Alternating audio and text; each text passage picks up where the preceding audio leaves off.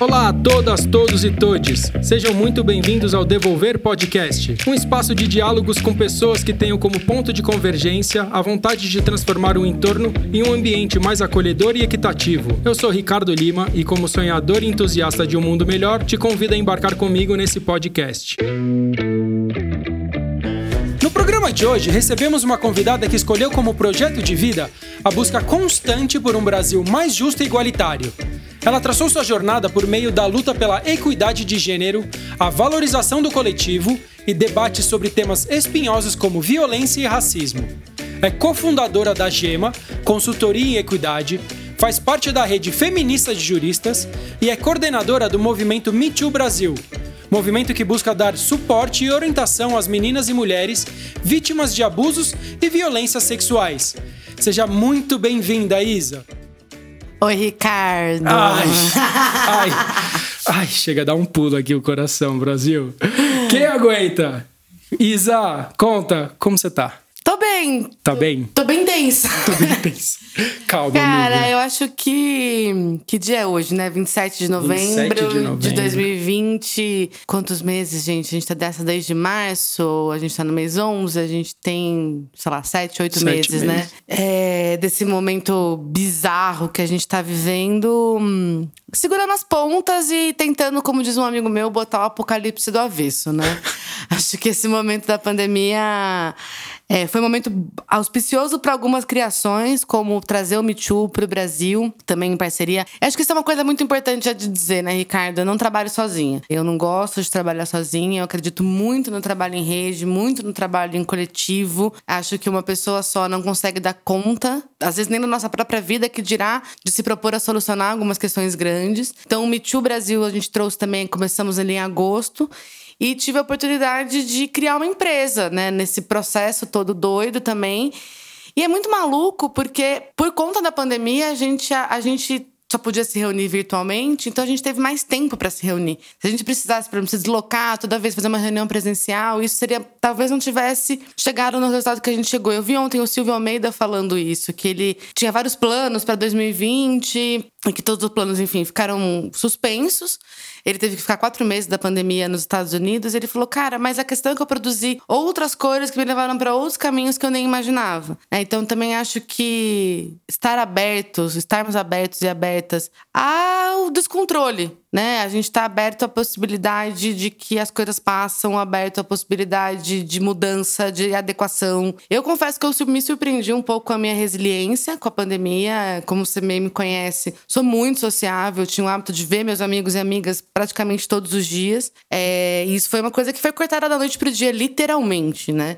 Lembro que a última coisa que eu fiz antes da pandemia foi um evento grande, num teatro, para falar sobre debater um filme. E um dia seguinte estava em casa sem a perspectiva de sair, né? Então esse corte foi um corte radical, mas que eu acho que por pelas vivências anteriores, principalmente a vivência de entender que tudo na vida é passageiro, houve uma facilidade de de aceitar, né? Eu acho que o que esse momento exigiu muito da gente foi muita aceitação, né? Uma aceitação do nosso tamanho, uma aceitação da nossa falta de controle, uma aceitação de que a gente vive em sociedade, uma aceitação de que a gente precisa pensar nos outros, considerando tudo que a gente for fazer.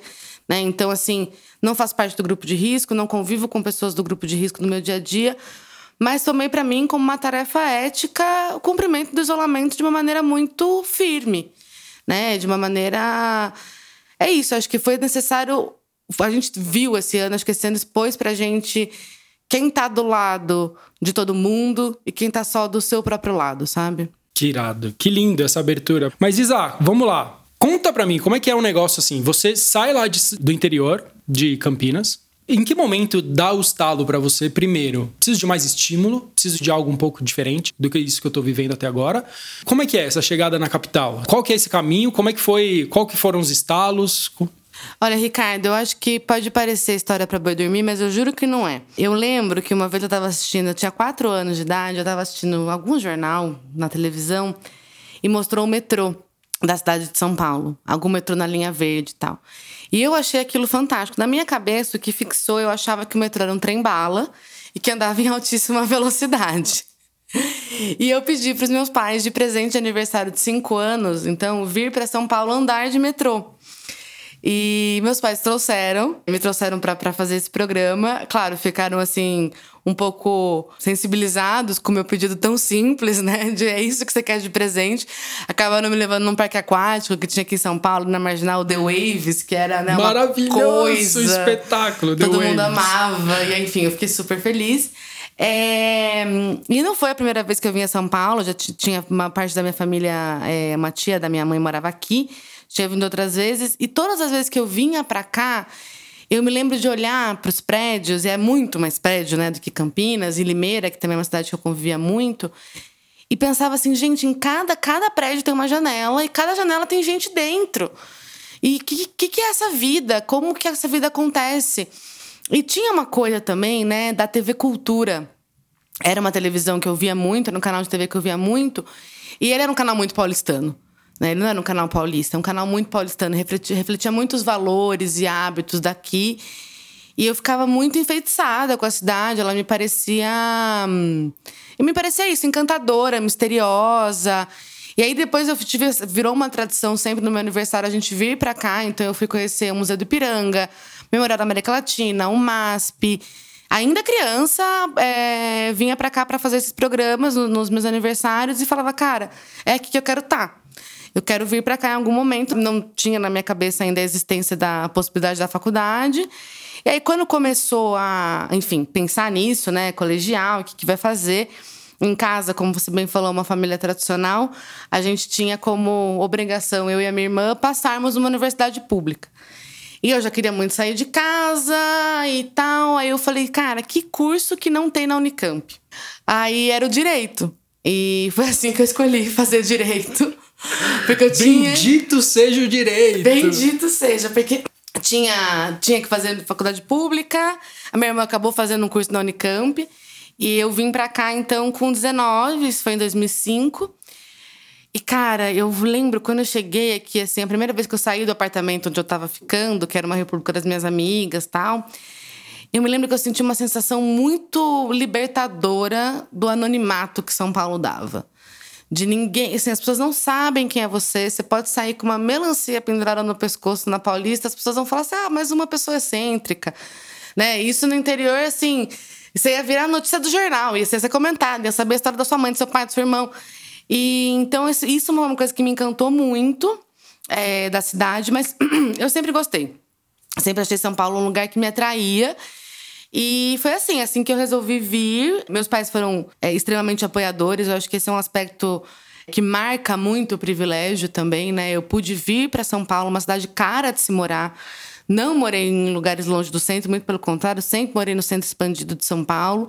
Nunca tive luxos da minha família aqui, né, pra viver aqui. Então, não ganhei carro, não morava sozinha no apartamento, sempre morei dividindo. Mas, evidentemente, é um privilégio. Primeiro, é um privilégio financeiro, obviamente, e um privilégio de afeto. Ter um pai e uma mãe que nos criaram, tanto a mim como a minha irmã, para viver os próprios sonhos, para escolher os próprios caminhos. Eu lembro que eu cresci com os meus pais falando que a gente não ia ser feliz se a gente não fizesse aquilo que a gente gostasse.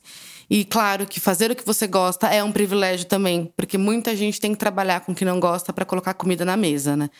Mas eu tinha esse privilégio e acho que aproveitei bem né, o, o, o que me foi oferecido. E aí, enfim, desencontros com a faculdade também, né, gente? O Largo São Francisco é um lugar sui generis, né? É uma faculdade que te ensina muita coisa fora da sala de aula. Não é à toa que a gente tem o número de pessoas que a gente tem que fizeram São Francisco que estão aí ocupando espaços de poder. E É, muitas. se, eu, se eu não me engano, é, 13 14 presidentes. presidentes. porque tem o Michel Temer, né? Ah, é, mano. Desculpa. O Michel essa, editor.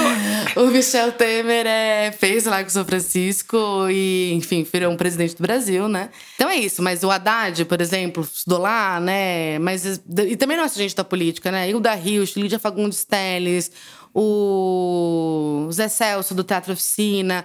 Então é um ambiente assim. Sim, o, sem os dúvida. formadores de opinião, muitos deles saem dali. Saem dali.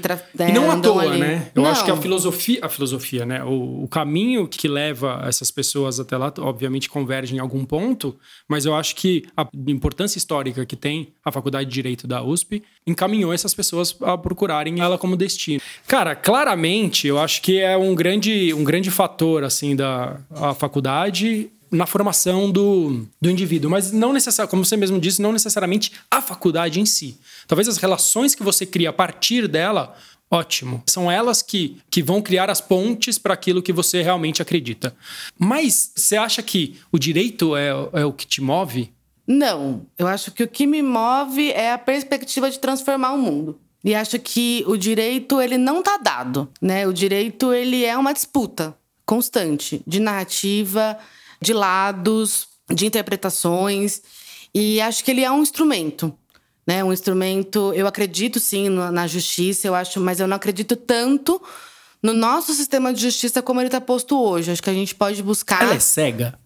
Ela é cega. Nada. Kátia é cega, ela. Se ela for cega, é só Kátia, viu? Porque é assim. isso. De boba ela não tem nada. Não, a justiça, infelizmente, não é, né? Não é cega. cega. Eu acho que esse é um dos grandes fatores que fazem com que as pessoas não acreditem nas instituições. Saiu recentemente uma pesquisa falando sobre o índice de confiança do brasileiro. E o brasileiro, ao contrário de alguns outros de alguns cidadãos de outros países, tem muito mais confiança no seu círculo, no seu entorno de pessoas, então, nos seus pais, nos seus amigos, eh, nos seus companheiros e companheiras, do que nas instituições, né? No judiciário, no legislativo. Enquanto em outros países é o contrário, né? As instituições são muito acreditadas. É, então as pessoas seguem mais tranquilamente as recomendações que vêm das instituições, por exemplo, respeitam mecanismos internacionais de regulamentação e convivência. Então eu acho assim, o sistema de justiça brasileiro, ele precisa estar mais conectado com a contemporaneidade. Né? Eu- Acho que uma grande transformação que aconteceu no Brasil, Ricardo, é, eu, acho, eu vejo isso com muita clareza, foi as ações afirmativas para a entrada da, da população negra na universidade. A gente teve um aumento significativo, ainda com um grande gap entre pessoas brancas e negras, mas tivemos um aumento significativo de pessoas negras com curso superior. E agora essas pessoas estão chegando nas instituições criadas e formadas pela branquitude e falando: esse jogo não faz mais parte.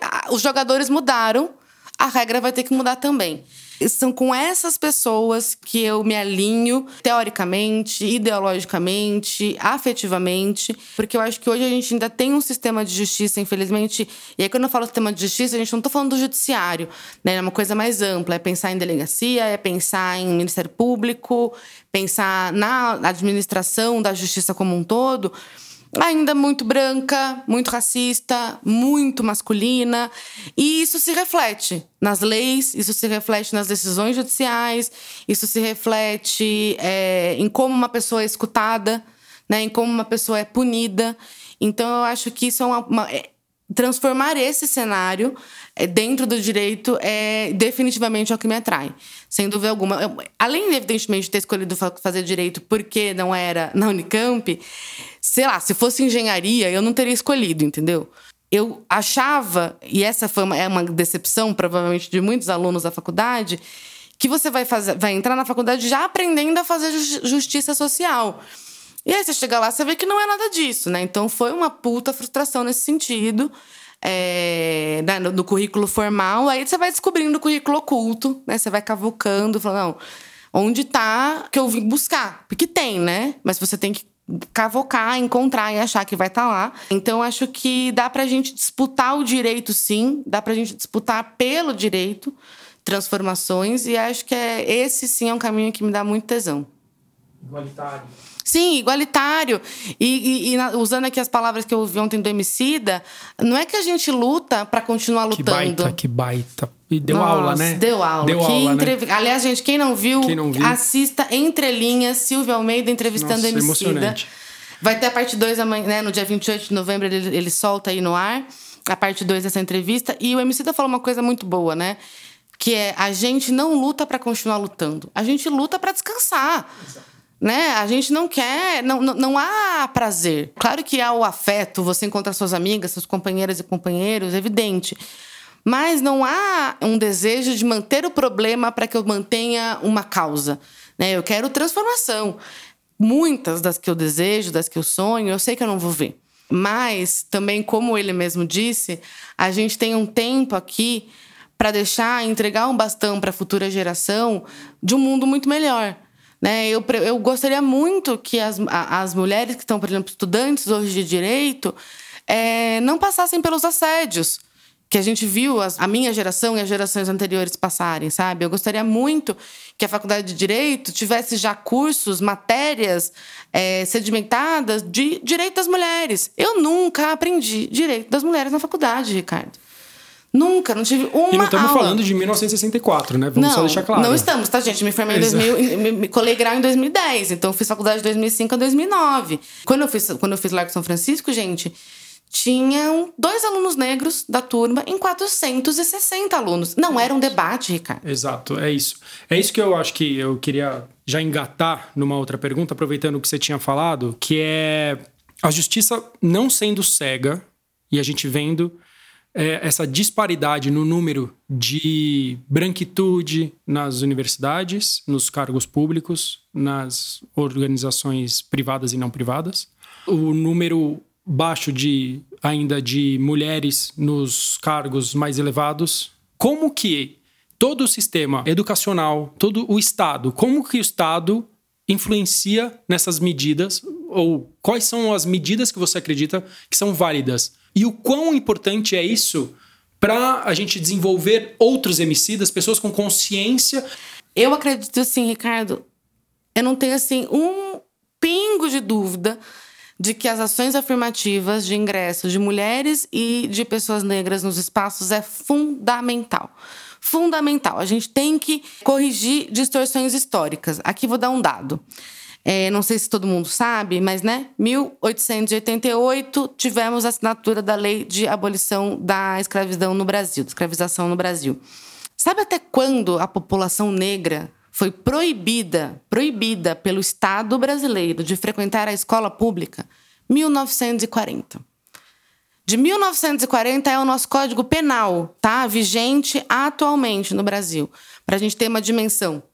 Então, assim, evidentemente, a gente deixou muita gente para trás.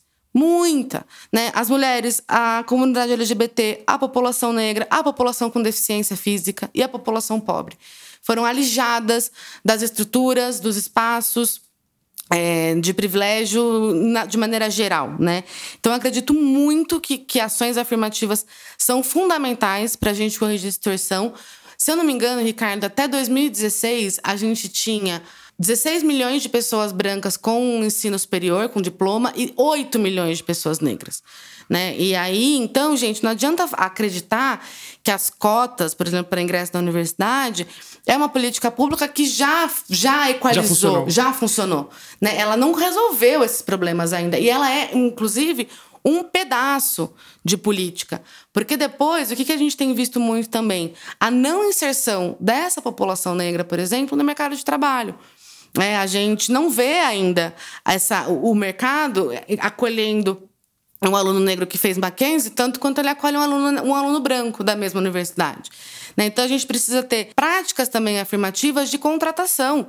Sabe, por exemplo, na Europa, os fundos de investimento falaram o seguinte: olha só, eu não vou investir mais em empresas que no board, né, na diretoria, não haja pelo menos duas mulheres. O que, que as empresas que querem receber esse financiamento fizeram? Resolveram o problema colocaram as mulheres lá, entendeu? Exato. Montaram isso. Não, quando toca, né, no, no bolso, é uma. É, a gente gostaria muito que Tristeza. as decisões fossem feitas por um motivo ético. Exato. Né?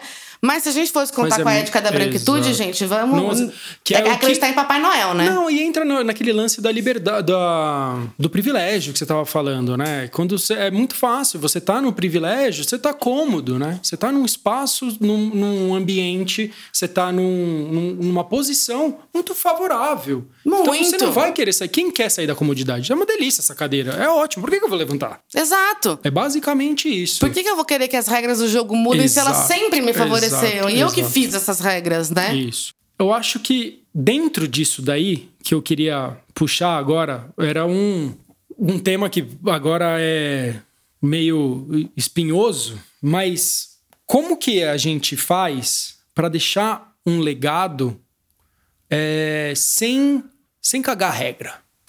Eu acho que a gente faz isso ouvindo, muito mais do que falando. É, eu acho que a troca ela é justamente o caminho verdadeiro que nos leva a sermos acreditados e acreditadas, né?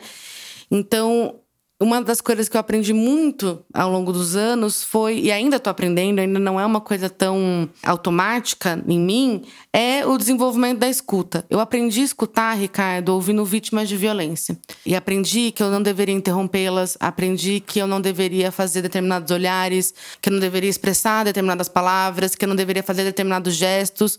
É, e como eu disse, não aprendi nada disso na faculdade, né? Fui aprender na prática graças a várias parceiras do direito que toparam a ideia da rede feminista de juristas, que virou acabou virando uma grande escola de direito na prática para quem atua lá dentro conosco. E eu acho que a gente faz isso ouvindo, descendo do pedestal, questionando as nossas certezas, é, questionando os nossos preconceitos. Uma coisa que eu falo muito, por exemplo, é que preconceito não é uma questão moral. Né? Não se trata de eu tenho ou não preconceitos, mas se trata de identificar quais você tem, quão profundos eles são. Né? E qual é a chance. Já diria Djamila. Exatamente, já diria Dija. Quais são as chances desse seu preconceito se transformar em discriminação? Né? Mas eu acho que é ouvindo, acho que né, é escutar muito mais. E eu acho que uma, uma coisa muito legal também é a gente buscar outros saberes. Né? Historicamente, a gente se, se fiou nos saberes produzidos por homens brancos, que eram os que estavam nos bancos das academias, liderando empresas, governando países, cidades, estados, etc. E acho que quando a gente desvicia o nosso olhar e permite, se permite, é, ler Lélia Gonzalez, ler a Djamila, ler Conceição Evaristo, ler o Silvio, ler Franz Fanon, enfim, ler outras pessoas, ver vídeo no YouTube né, de pessoas diferentes de você, você consegue ir formando é, novas ideias e aprendendo como essas pessoas que estão conseguindo furar a bolha estão fazendo. Né? Eu acho que, por exemplo, nesse aspecto, a, a, a intelectualidade negra tá dando um baile em cima da gente. Né? A gente nunca conseguiu levar realmente a universidade para fora dos muros. Por quê? Porque a gente não veio de lá. A gente não precisou, né? É, a gente não precisou e a gente não conhece a população periférica, entendeu? A gente, a gente tem uma ideia do que quer ser da periferia, né? Mas a gente não conviveu lá, a gente não tem amigos de lá, pelo menos eu não. Não tem referência, né? Exato. Qual essa, e, e qual a referência que chega pra gente, né, Ricardo? Chega uma referência de violência de desumanização dessas pessoas. Essas pessoas são tratadas como números e não como pessoas com alma, com sonhos, com medos, com, com defeitos iguais a nós. Então eu acho que a gente consegue apresentar novas perspectivas sem parecer uma cagação de regra, também quando a gente se coloca no lugar de constante aprendiz. E quando a gente se expõe um pouco, quando a gente bota a nossa vulnerabilidade na mesa. Então, quando eu vou falar de branquitude, por exemplo, quando me chamam para falar disso, não que eu seja especialista no tema, teoricamente não sou, eu sempre vou dizer do meu racismo. Eu nunca vou achar, nunca vou me colocar publicamente como um floquinho de neve especial que não foi atingido pela estrutura racista, estrutura machista, estrutura LGBTfóbica e todas as outras.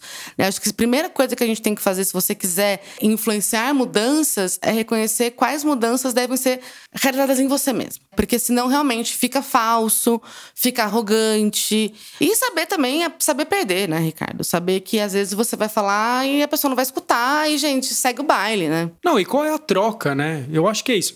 Eu acho que uma grande, um grande ponto aí é quando você se coloca nessa postura de abrir mão do seu privilégio, naturalmente, agora falando por experiência própria, o que eu inclusive, ah, inclusive escutei, o, sabe a Maria Flor e o marido que uhum, tem um canal, canal, eles falaram, o marido dela falou esses dias no, no outro podcast Calcinha Larga, maravilhoso por sinal. É muito legal é esse podcast, né? Eu adoro, eu adoro a Ellen Ramos. Ellen Ramos, Camila Frender e Tati Bernardi, ó.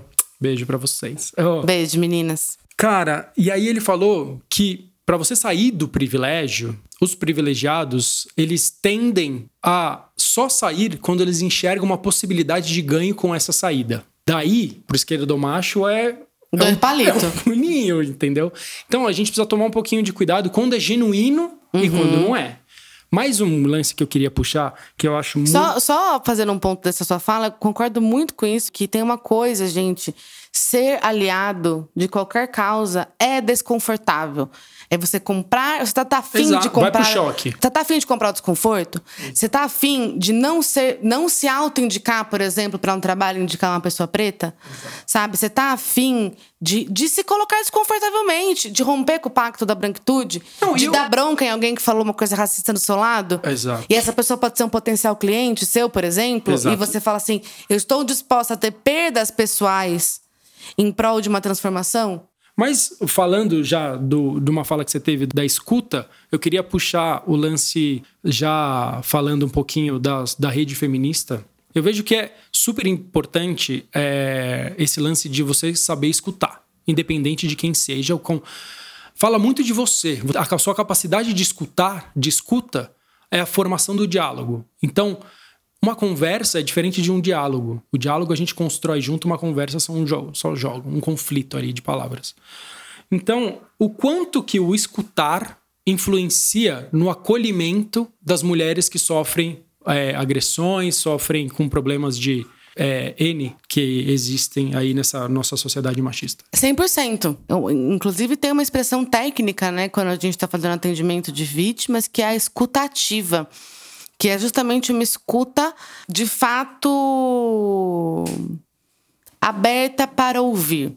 Uma escuta em que você não vai estar dentro da sua cabeça ouvindo o que a pessoa está falando e já falando assim: ah, não, tá bom, já sei, vai vir mais essa história, vai ter isso, ah, isso deve ser porque ela é assim, deve ser porque ele é assado, deve ser porque eles são ricos, deve ser porque eles são pobres. Não. É você ter a capacidade de ouvir a outra pessoa, vendo nela toda a sua humanidade. É, e uma humanidade, gente, a humanidade não é simples, não é binária, não é A ou Z. Ela é complexa.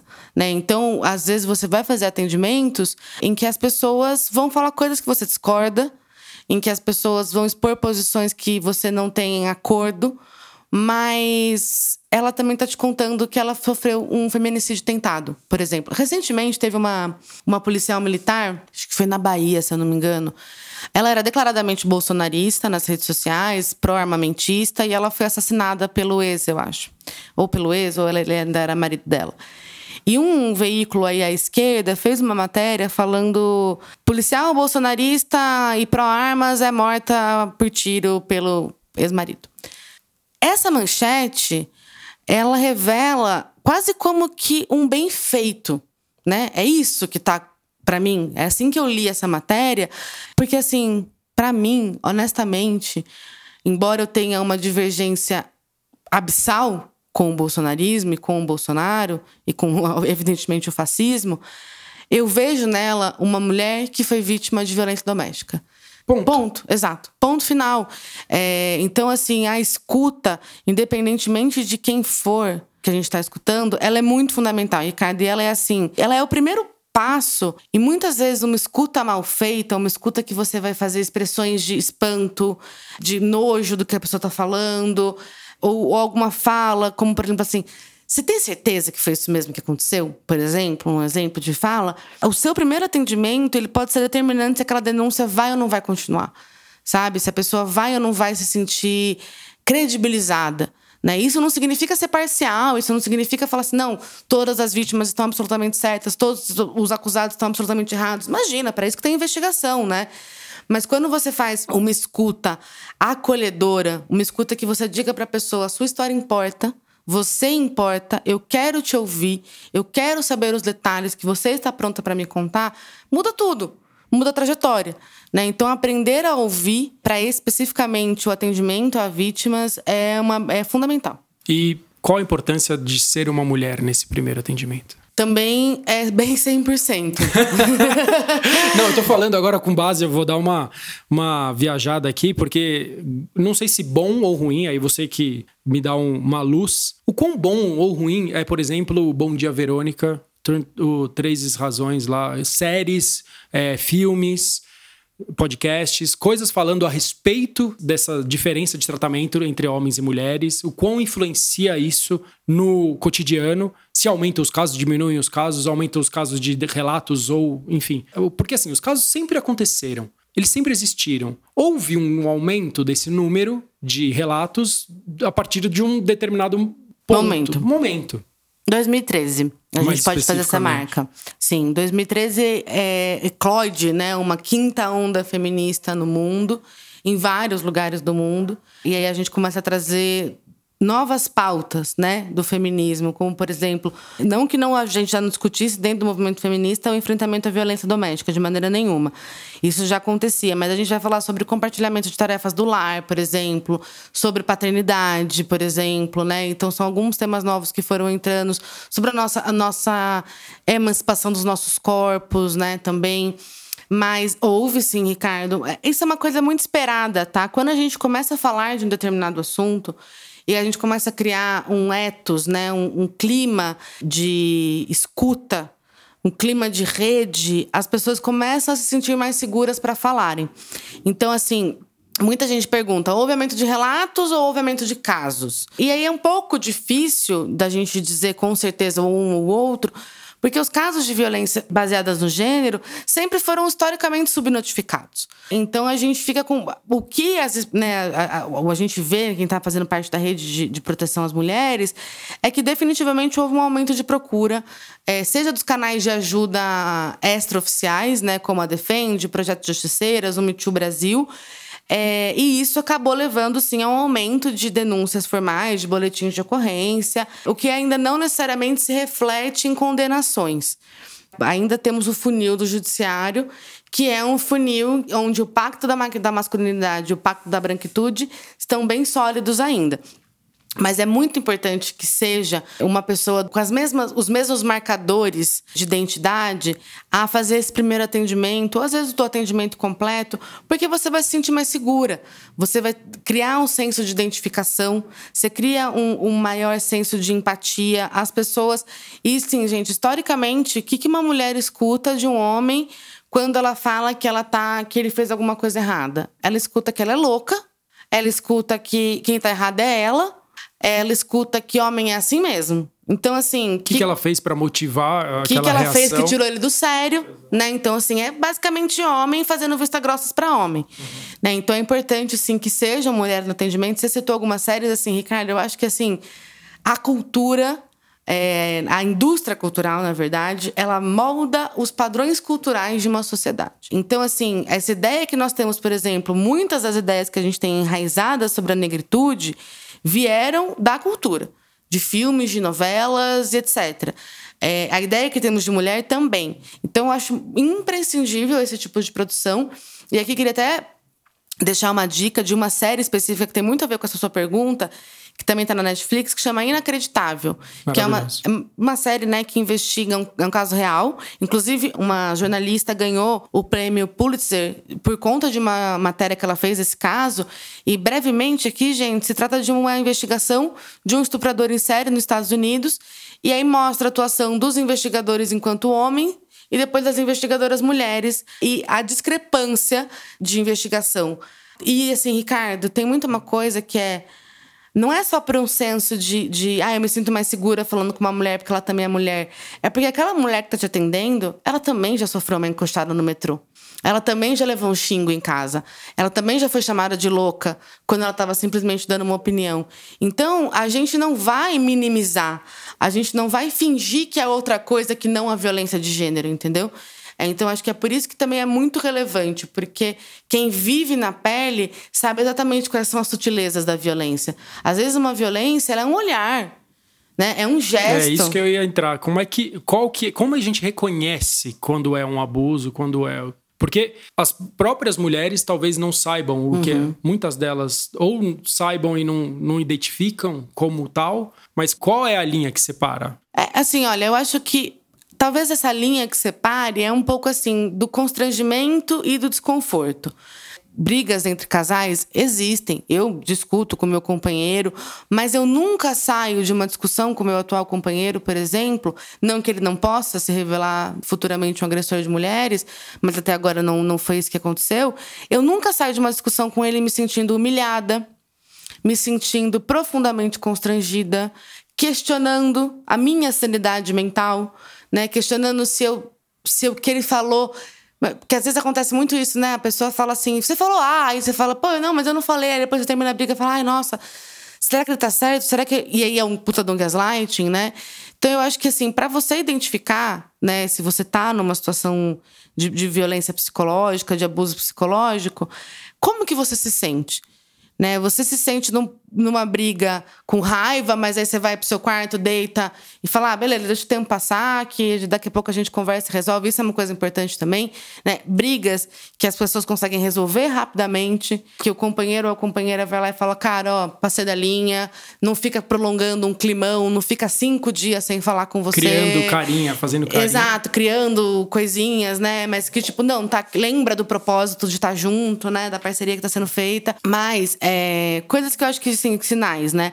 Essa é uma questão relevantíssima, Ricardo, porque, assim, muito do que é violência psicológica, que é isso, humilhar, xingar, é, chamar de inútil, falar que não presta, falar que é feia, falar que é gorda, falar que todas as outras mulheres do mundo são melhores, falar que você não vai encontrar mais ninguém que nem ele, esse tipo de coisa. Muitas dessas violências foram historicamente romantizadas. Né? O que, que a gente escuta quando a gente é criança na escola e aí um garoto vai lá e puxa sua trancinha de cabelo, ou abaixa seu shortinho, ou levanta seu vestidinho? A professora fala o que para você? Ai, boba, ele faz isso porque ele gosta de você, ele quer chamar sua atenção.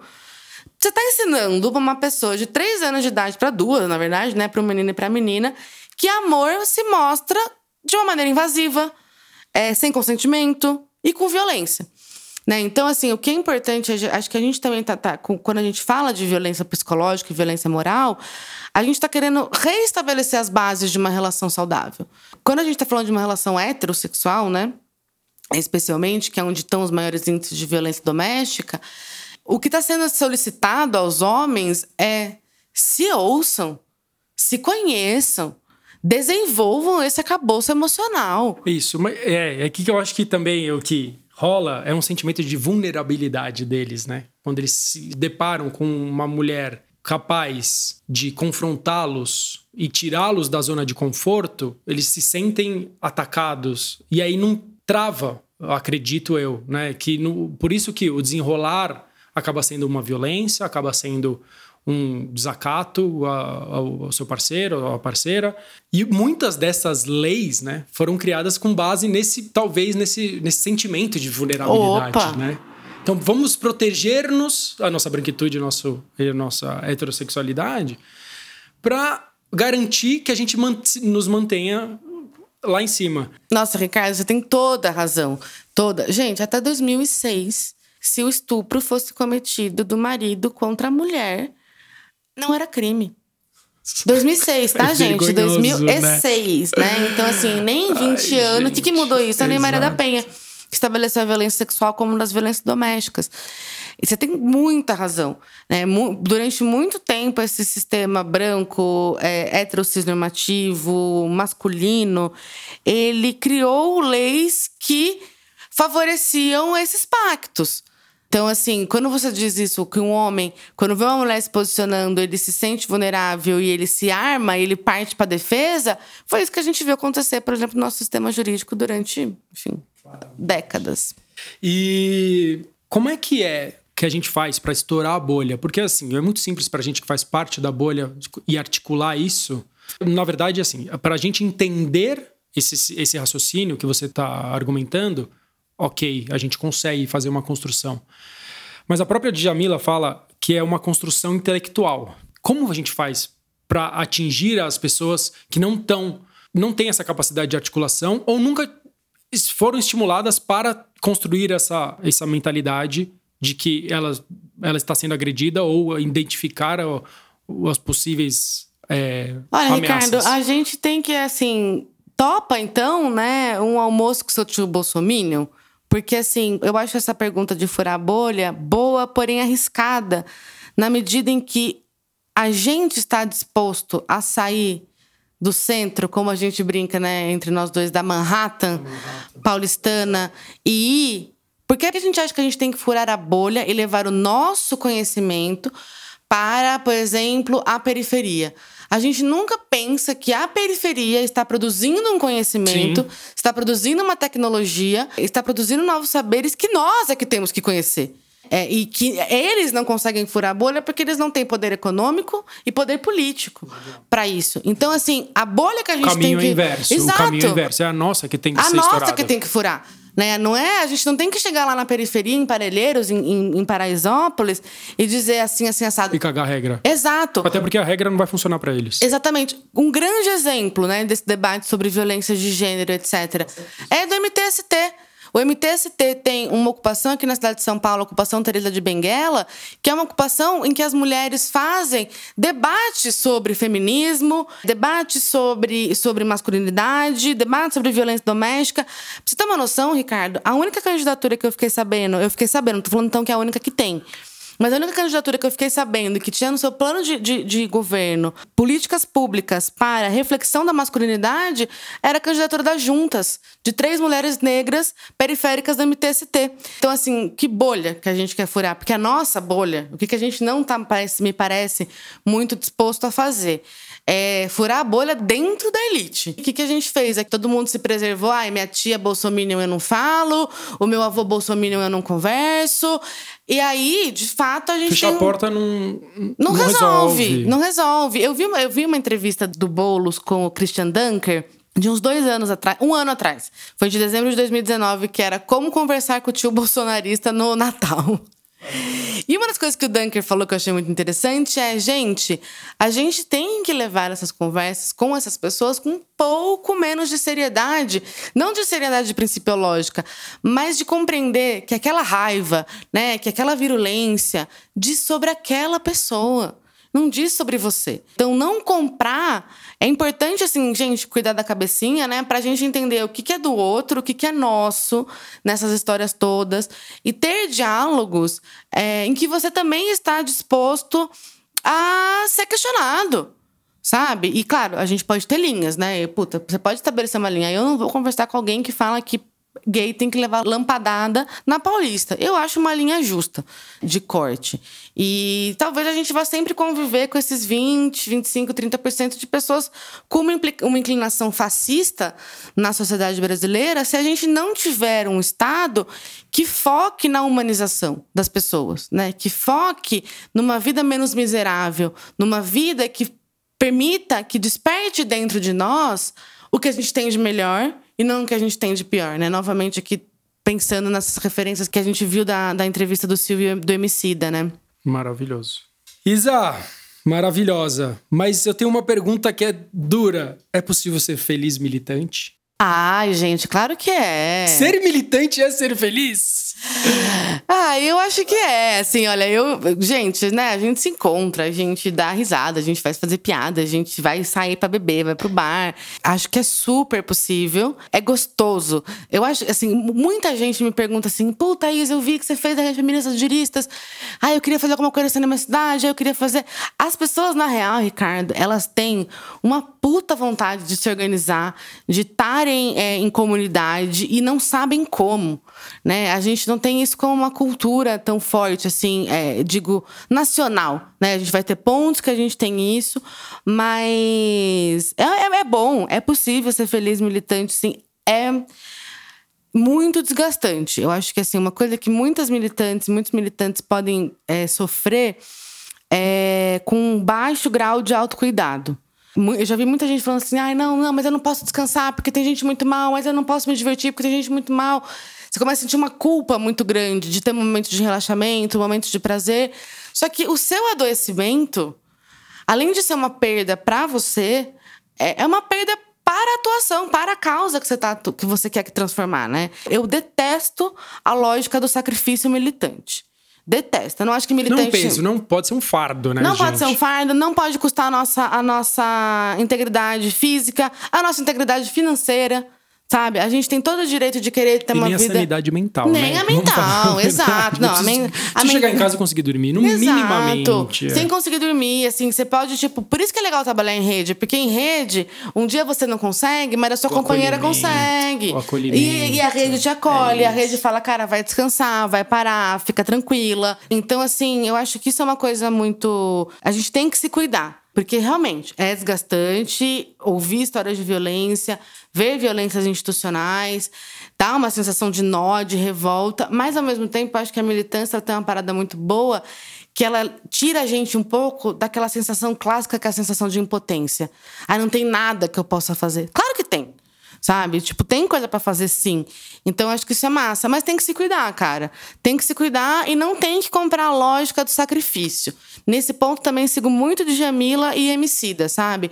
Quero ascender sim, quero ter grana sim, quero viajar sim e vou levar um monte de gente comigo. Porque ser militante não significa não ter dinheiro para pagar a conta no final do mês, entendeu? Quem gosta de pobre é capitalista. Muito bem. Isa, rapidinhas! Devolvendo. Não é uma Marília Gabriela, mas é o que você vier na cabeça. Beleza? É pai pum. Vamos lá? O que é paz de espírito? O fim do bolsonarismo. O que te nutre a alma? Ai, cara, minhas amigas. Sem dúvida alguma. As mulheres da minha vida.